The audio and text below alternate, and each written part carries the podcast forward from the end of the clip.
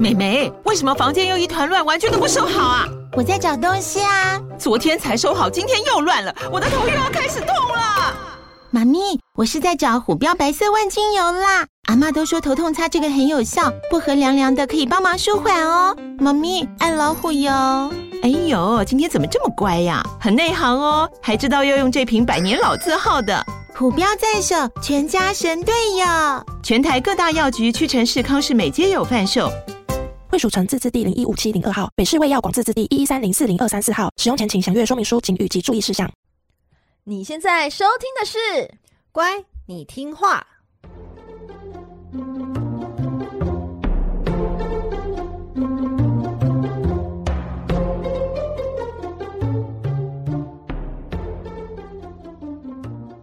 每集介绍一幅名画加一则故事，从故事的关键找出欣赏艺术的线索。只要听懂故事，就能看懂名画。现在跟着我们一起乖乖听话。So for the Vicky。大家好，我是葵花子。嗨，我是佩金。欢迎收听《乖，你听话》。Hello，小乖乖们，你们好吗？每集介绍一则故事及一幅名画，希望你听懂故事就能够看懂名画。哎，今天首先呢，我们要先谢谢一位 Sophia 师的赞助金哦。他说啊，感谢葵花子和佩金精心准备的节目，每一集都能获得许多，期待之后的内容，也希望两位身体健康，工作顺心，加油。谢谢 Sophia，我发现很多人就是要我们注意身体健康哦，对，可能我们身体就蛮蛮欠安的，有些微恙。谢谢 Sophia，今天呢就是十二月三十号了，再过两天就要展开新的一年，大家对于新的一年可能有各式各样新的期待。那至少呢，在明天就是十二月三十一号，大家应该最后疯狂的来玩一波吧。那明天就要开始放假了，相信大家已经有很多的计划。佩景，你明天跨年要怎么度过呢？我跟你讲，跨年呢，现在以佩景的身体状况来说，就是待在家里，不要去哪里。三十一号一定很多人，所以我决定一月一号再出游。你要去哪里玩？呃，我可能会出没在台中，台中一带，台中一带的朋友，你们可以注意我。对，请注意这个熟悉的声音。喝蛇汤。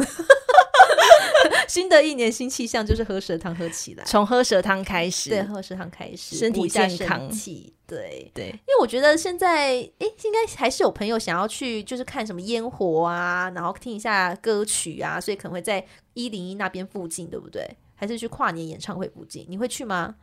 我年轻的时候几乎每年都跑市政府、台北市政府的跨年夜。真的吗？年轻的时候每每一场都跑，每一年几乎每一年，大概从就是吃完晚餐，然后就开始八点左右就在市政府一零一大楼附近开始卡位。哎、欸，你很有活力耶！对啊，然后我就这样子，然后卡到就是跨年十二点过后呢，然后在拥挤的人潮中风尘仆仆、疲惫的回家，回到回到家大概都凌晨两点了。那你追求的是什么？就是一个觉得是新气象的开始。就那时候，就是会有一种，oh. 就我相信每个人都会有自己一种一种仪式感。嗯、那我的仪式感就是从一零一的烟火开始，就那边发射，然后呢，非常绚丽的火花，对，然后看着那个黑暗中火光就这样在黑暗中这样绽开，我就心想说：哇，希望我的明年也可以如此绽放哦。哎、oh, 欸，你会在那个烟火在放的时候许愿吗？会偷偷许一下愿。但这是已经是十年前的我了 有点久以前了。现在的我就是跨年的时候，大概就是会跟一群固定跨年的朋友在家里一起吃饭，然后吃完饭之后玩个桌游。那桌游结束就要大概十一点五十之后，大家就。穿着厚重的外套，然后去楼上顶楼看一下远方的烟火，这样就结束。然后看完就大家就回家，对，鸟兽散各自回家，然后好好的睡一觉，对，但迎接明天嘛。没错，但是呢，看着烟火的时候，再也没有什么梦想要许了，就是说哦，好，嗯嗯，好，最后了，呃，剩十秒，对，十秒钟的烟火。可我觉得你这个蛮好，蛮温馨的啦，至少你可以之后每一年都可以这么过。希望我的朋友们还是每年都可以跟我一起度过了，因为你知道每年都会发生很多事哦。对，而且今年还大家还可以一起团聚，其实不容易耶。不是，如果如果你看跨年，然后我们还在隔，就是那叫什么，就是隔离的对对对，那那好孤单哦，真的，你就跟家人面面相觑，哎，然后你还不能去顶楼看烟火，哎，可以吗？哦，maybe 可以，maybe 可以，对，好孤单哦。所以今年算是就是在大风大浪中走到了尽头，嗯也算是一个还算圆满的结局，这样。对，希望就是疫情真的就慢慢的稍缓，就是趋缓了。那我们也在这边呢，就先预祝大家新年快乐喽！嗯，Happy New Year！不过今年这最后一集哦，应该照理来说要跟大家分享就是快乐的喜剧之类的。对啊，那我们今天节目很怪，就刚好排到了一个悲剧哦。那也没关系，就是把最悲伤的就把它留在二零二一了。哦，你好会说话哦，都是要这样说么？这么说，你都已经排了一个悲剧了。对，所以大家不要关掉节目啦。对，对，我们今天要分享的呢，又是悲剧中的悲剧。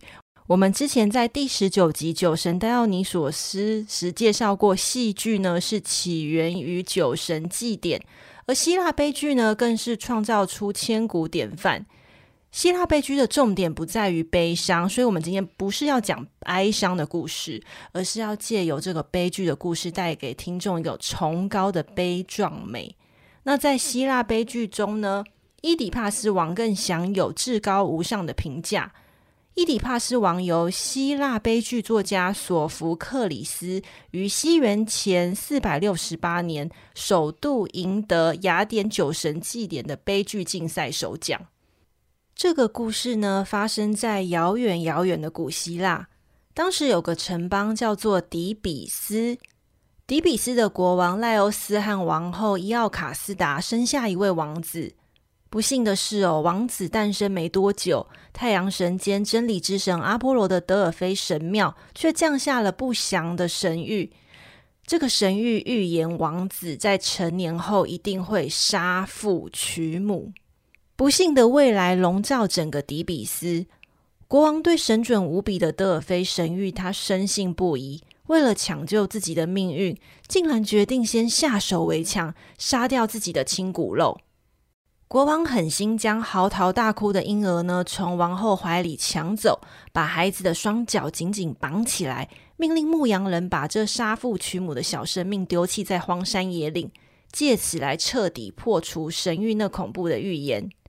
很多年很多年以后，国王赖欧斯在前往德尔菲的路上，遭到不明人士杀害身亡，好像没有应验当年会被自己儿子杀死的预言。不过，当国王惨遭杀害的噩耗传回底比斯时，对当时的底比斯城无疑是雪上加霜。因为底比斯城正面临巨大的困境。什么样的困境呢？不知道从何时开始，城外出现了斯芬克斯。斯芬克斯，哎，很像那个卡通《七龙珠》的角色名，哎，特南克斯。大家知道吗？《七龙珠》特南克斯。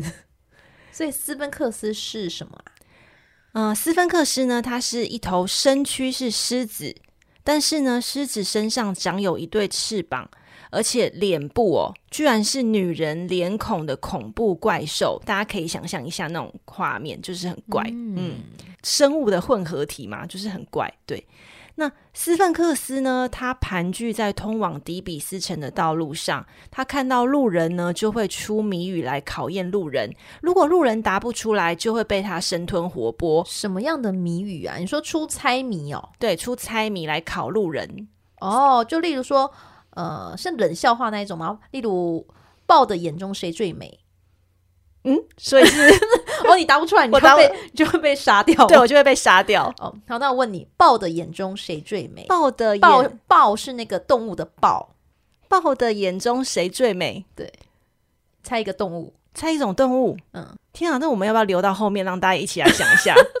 我看下可以破破梗了，没关系。等下等下等下等一下好了，那我们等下跟斯芬克斯谜语跟佩金的谜语一起来公布好了。好好丢脸哦。OK，我的只是早餐店的笑话。OK，好。你说那个早餐店豆浆封膜上的那一种，就今天今天喝豆浆的时候看到的。好了，我的我的猜不出来也不会怎么样啦。但是你说斯芬克斯的猜不出来，就是会被杀。对，被杀。好。那没有任何一个人能够正确回答出斯芬克斯的谜语，因此也没有任何人能活着离开或者是前往底比斯城。对于国王的不明谋杀、怪兽的兴风作浪，迪比斯王宫非常的头痛。因此呢，他们对外宣布，凡是能驱除斯芬克斯的勇者，便可以迎娶前王后，继承国王王位。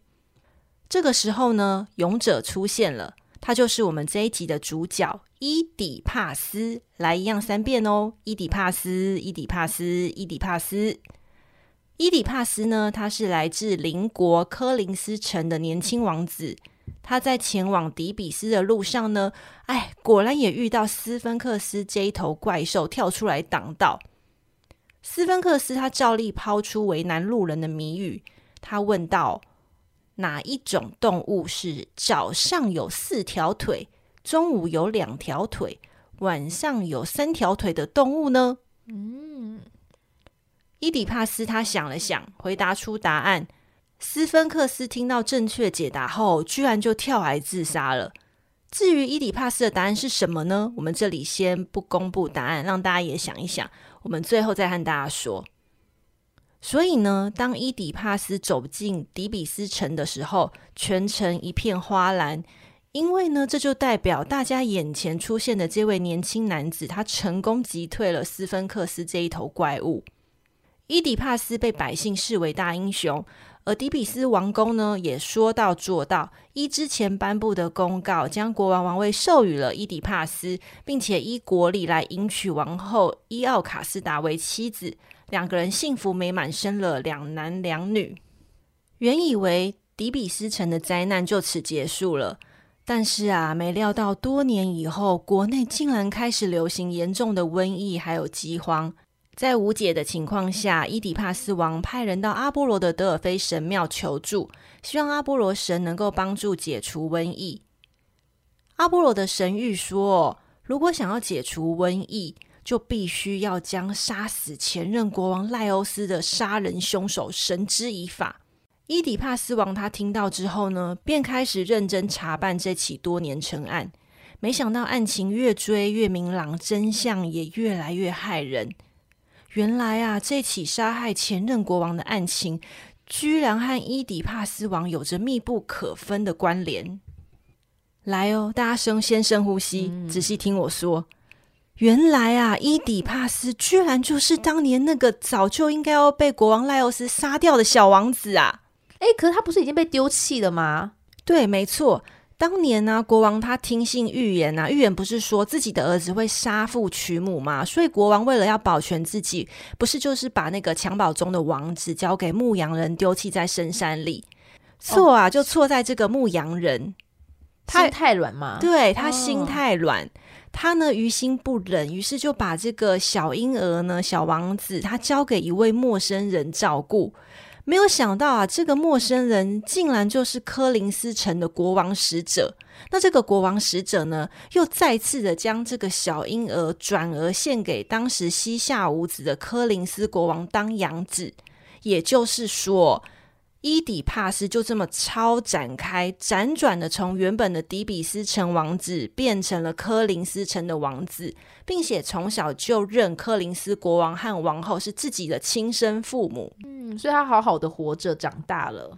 等到他成长大成年之后呢，他去了德菲尔神庙，他意外的听到了自己未来将会杀父娶母的可怕命运。因为他当时生生下来的时候就有预言说他会做这件事情嘛，对。对，那为了要逃避这个悲剧的发生，于是他决定要离开从小生长的科林斯城，来躲避自己敬爱的科林斯国王和王后。哦，他以为就他以为他就是他的父母嘛，其实他只是养父母。没错，没错。嗯、那当时呢，心烦意乱的伊底帕斯，他独自在神庙附近的路上徘徊，结果没想到就遇到了迪比斯国王赖欧斯，其实就是他的亲生老爸。哦，就这样相逢嘞。对啊，两人就这样在不知道对方的情况之下呢，就发生了很严重的激烈争执。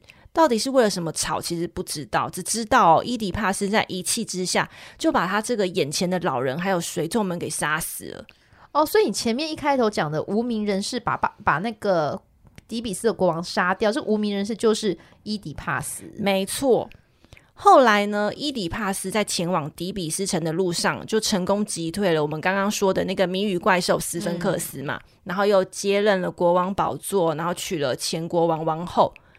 所以，我们这样合理推论的话，就是代表说，他现在的妻子，也就是他的亲生母亲。嗯，就是预言是准的，没错，完全冥冥之中印证了这躲也躲不过的悲惨诅咒啊！得知真相的王后药卡斯达，她完全无法接受这残酷的事实，于是她选择了自杀。那伊底帕斯呢，则对自己的行为还有不洁的身体，他感到非常的羞耻。那痛苦万分之下，他放弃了王位。不仅如此哦，他还把自己的双眼挖出来，因为啊，他觉得龌龊的自己不配看着这光明的世界，只有黑暗无尽的深渊才是他应该被放逐的居所。我们说，这就是希腊悲剧中的悲剧。佩锦，你有感受到它带给你的悲壮美吗？我觉得很沉重。我觉得那个伊底帕斯他有那种日本人那种武士精神，不是不有切腹吗？他把自己双眼挖出来，那边太恐怖了吧！而且他不选择自杀，他要活着去感受那种痛苦，黑暗无尽的深渊。对啊，真的是太沉重了。年底的沉重，但是我觉得它非常的能够忠实着反映我们一刚开始说的希腊悲剧的一种悲壮美的原因，是因为基本上哦，希腊悲剧它整体都是和命运有着非常深刻的关联。你看，它从一开始被命运所呃设定说，它将来一定会。嗯，会遇到杀父娶母这样子的过程。那所有的人在听到这样子的预言的时候，都会积极的去对抗他。比如说，爸爸就是把想把儿子杀死，那儿子听到之后也要逃离自己的亲生父母。每个人都去做他们听到预言之后相对应的反应。但是呢，最终都无法成功逃脱。但是呢，在这个抗争的过程中，对抗命运这样子的过程中，却反映了人类他们想要摆脱自己既定命运的强烈愿望。就是虽然结局是悲剧，但是在中间那种抗争的过程中，又可以让大家感受到它的力量存在。嗯，那伊里帕斯的故事呢，就是一种非常典型的典范。那这个故事呢，之所以有名，除了一开始说到它就是古希腊悲剧的最优秀代表作之外呢，还要归功于另外一位世界有名的心灵学大师弗洛伊德。弗洛伊德呢，他在探索希腊神话时就有借用到这则悲惨的神话故事作为精神分析的题材，提出伊底帕斯情节这个专有名词。伊底帕斯情结呢，更广为人知的、是比较通俗的说法，就是叫做恋母情结。之后呢，被广泛应用，还有诠释现代的文学和艺术中。听到恋母情结哦，大家可能会往不好的方向去联想，但是在弗洛伊德的学说里面呢，恋母情结它不是一种疾病，它也不是一种变态的行为。弗洛伊德认为，哦，这是发生在三岁到五岁的男孩子一种过渡期的心理特征。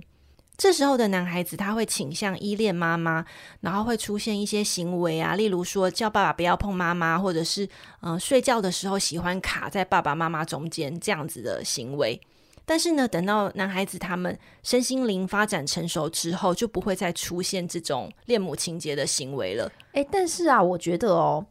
我自己刚刚听你讲说，你说叫爸爸不要碰妈妈，或是睡觉喜欢挤在爸妈中间，这些我也会耶。我觉得我好像也有恋母情结，就是我是以呃弗洛伊德虽然是说，就是这是否男孩子是不是一个过渡期的心理，但我觉得女孩子是不是也会有啊？嗯，在他的观点之中，就是女生会比较偏向恋父情节。不过，这是他当时的自己的观察的解读，嗯、可能会依每个人的情况不同而有一些不一样的反应，这样子。哦，对，因为我记得我小时候，如果三到五岁，我好像就是喜欢睡在爸妈中间，然后叫爸爸不要碰我妈妈的那一个。那你现在还会吗？我现在好像也会。我爸爸碰我妈说：“哎、欸，不要碰哦，不要碰我们家淑美 之类的。”原来妈妈叫淑美，淑美，反正大众名字没关系。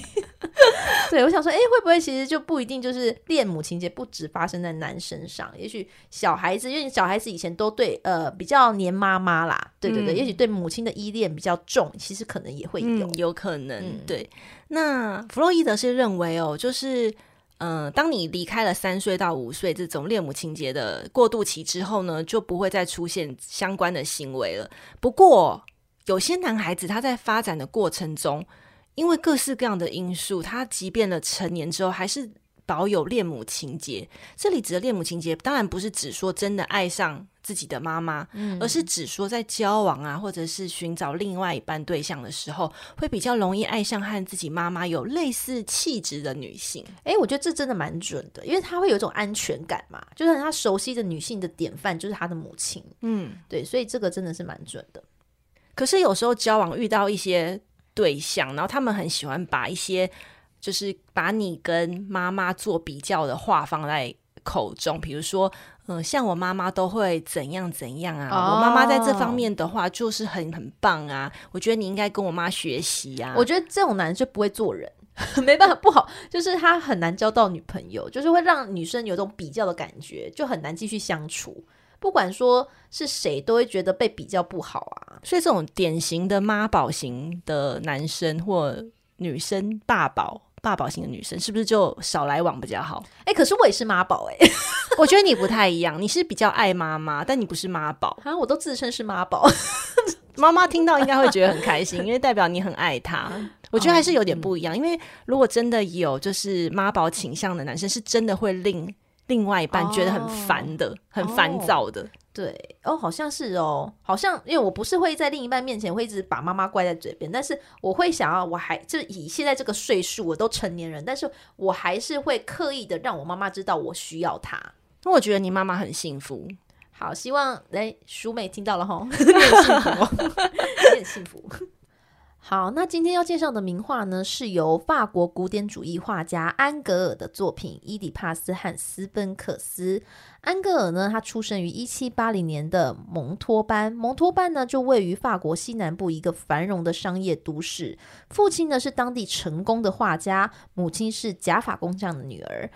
父亲呢，从小就一心呐，就是把想要把他栽培成画家，跟他一样。所以呢，在安格尔十一岁的时候，就送到美术学校就学。毕业后呢，直接到巴黎做进修。他啊，当时就马上成为了查克路易大卫的门徒。谁是查克路易大卫？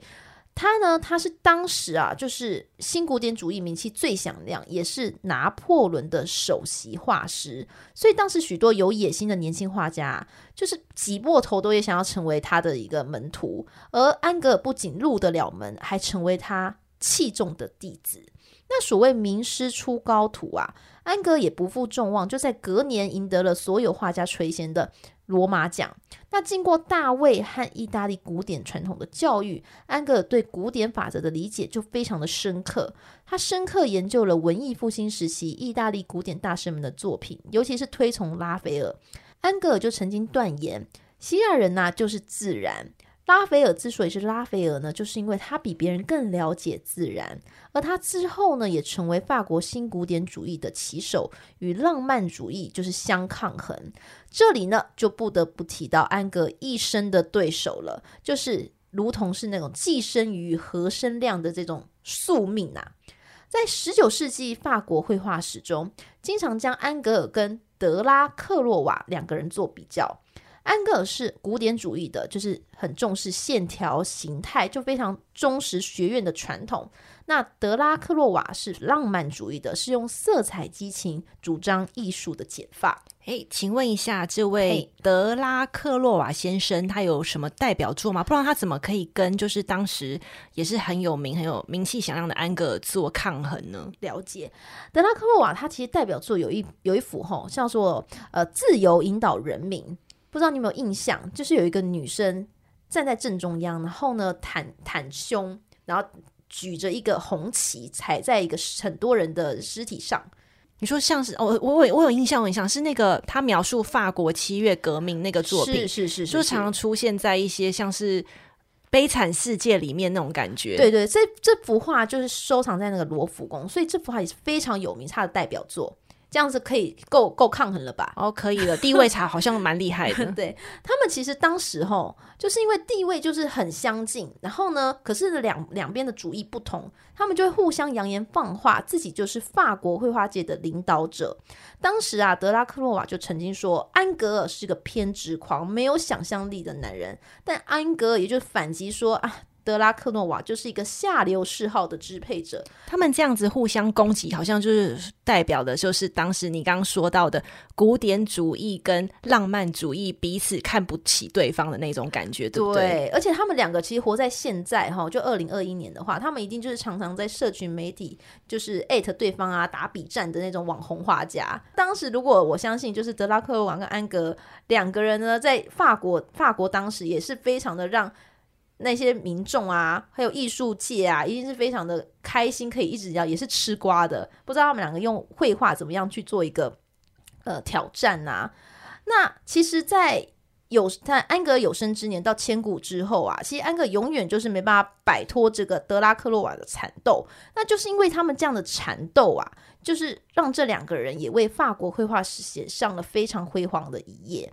那安格尔的一生，他的名作很多。那最辉煌的叙事画呢，是在他职业生涯的早期完成的。而现在最有名的呢，反倒是他的裸体画，其中最杰出的就叫做《土耳其玉》。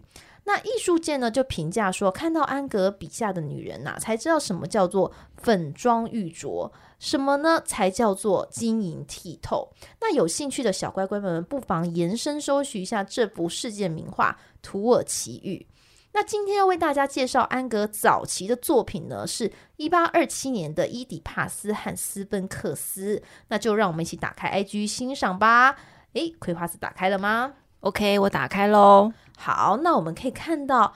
画面呢，正中间呢有身材就是健壮、披挂着红色绸缎踩在岩石上的男人，他就是伊底帕斯了。他炯炯有神的目光呢，就直勾勾看着狮身人面的怪物斯芬克斯。那刚刚我们葵花子的故事中，我们可以知道伊底帕斯呢，他可能是正在聆听、思考。或是正在回答斯芬克斯的谜语，那其实我这边自己的解读是伊底帕斯他是正回答完答案的瞬间，因为呢，我放大看斯芬克斯的脸部表情，你有发现他是有点诧异的，而伊底帕斯的肢体动作，你有看到他是那一根手指指向斯芬克斯的手指头，非常的有自信，感觉就是那一瞬间，啪，就说，呃，我知道答案是什么。好，这时候呢，我还可以发现有两个让这幅叙事画更丰富的元素。第一个呢，就是看到左下角露出的一只脚，你有看到吗？可以解读哦，那个就是之前答错问题的人丧命的。你说被斯芬克斯给生吞活剥的人剩下的残骸，对，残骸就在哪边？哎呀，好可怕哦！对，然后另外一个呢？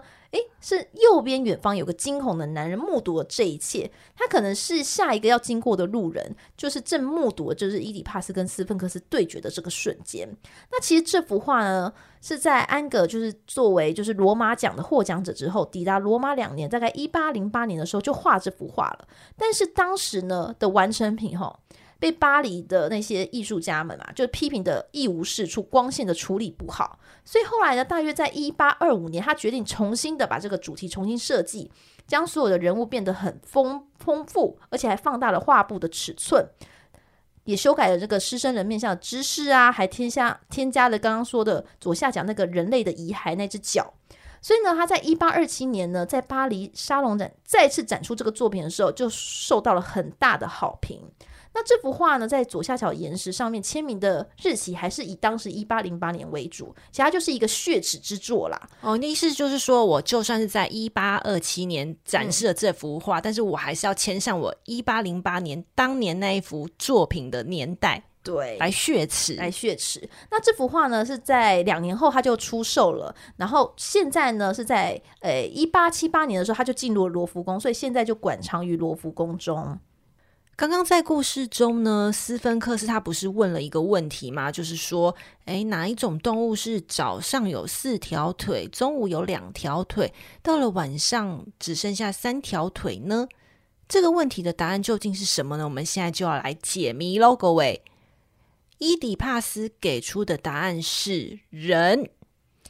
幼年时呢，人在地上爬，所以用到的是四条腿。当人成年后呢，站立行走用到的是两条腿；到了晚年时呢，必须搀扶拐杖才能行走，所以是三条腿。所以正确答案就是人类。哎，可是他不是说你的问题不是早晨四条腿，中午两条腿，晚上三条腿？那跟幼年成年有什么关系？还那个那个那个怪物是不是出错题目啊？题目有瑕疵哎、哎，其实，嗯，顺便帮大家补充一下哈，为什么斯芬克斯这个谜语从哪里来的呢？它其实是，呃，听说听说啦，听说是从缪斯女神那边得到这个东西的。嗯、那我们说缪斯女神她是呃灵感啊、文学啊、艺术的代表，所以她出的谜语呢也是相当的诗意、有隐喻性的。所以这个隐喻呢，就代表是说，人的一天呢有分早、中、晚，就像人的一生是幼年、成年跟晚年。所以他把人的早晨就是象征的，就是幼年期；那中午日正当中的时候，就是人类的壮年期；那到了黄昏西下的黄昏的时候呢，刚好对应的就是人类的晚年。所以他是用比较诗意、隐喻型的问话来考这个谜语。啊，那我觉得斯芬克斯是不是很想把一些平凡人杀掉啊？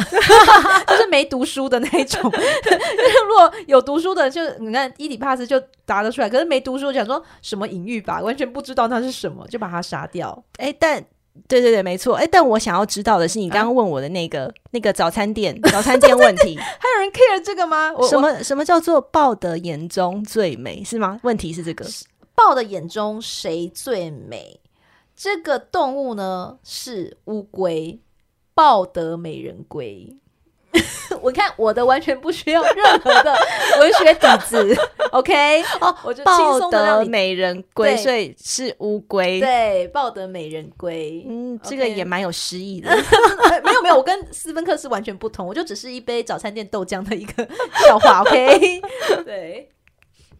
那斯芬克斯呢？这一种狮身人面的怪物形象，它不只出现在希腊神话，其实在古埃及神话乃至于亚述啊、波斯的古文化都能够看到它的身影。但究竟起源于何处，是没有一个确定的说法的。古埃及的人民相信，狮身人面，它是具有驱魔辟邪的能力，因此呢，被建筑在神殿还有陵墓的前方。最古老、最有名的狮身人面像呢，就位于埃及的卡夫拉金字塔旁。它的建造时间呢，有西元前两千五百年这么久之前哦。但是呢，埃及的狮身人面和希腊的斯芬克斯有部分的差异。例如哦，埃及的狮身人面是以男人的脸孔为主，而且它身上没有长有翅膀，它是具有驱魔辟邪的效果。那希腊神话中的斯芬克斯呢，它则是女人的脸孔，并且长有翅膀，而且它的兴趣啊，就是喜欢乱骚扰路人来猜谜语，根本就是一个烦人精。嗯，那今天呢，和大家分享的名画呢，会放在我们乖你听话的 IG 和葵花子的部落格上，请大家在 Apple Podcast 帮我们按赞。如果你想跟我们说说话，会有任何建议，可以在上面留言哦。记得先帮我们按赞五颗星。如果你觉得我们节目不错啊，愿意给我们一些创作上的赞助和鼓励，我们都会非常的感激的。那欢迎大家追踪我们的 IG、IG 和部落格以及赞助的链接，都会放在本集 Podcast 的资讯栏中哦。哦，今这一集呢，就是二零二一年的最后一集了。我们的节目呢，从今年的四月开始，那中间就是有刚好遇到疫情啊，然后改成线上收听，然后呢，后来又中断了一个月。那努力撑着撑着，也到了年底了，真的是非常谢谢一路支持我们的小乖乖们，你们的回应啊，还有赞助，我们都有收到，这个会变成我们持续下去最大的力量。那也预祝大家新年快！快乐在崭新的二零二二年呢，我们一起迎向更美好的未来哦！对，大家新年快乐哦，Happy New Year 哦！那请大家周四继续收听这个频道是乖你听话，我们下集见喽，拜拜，拜拜。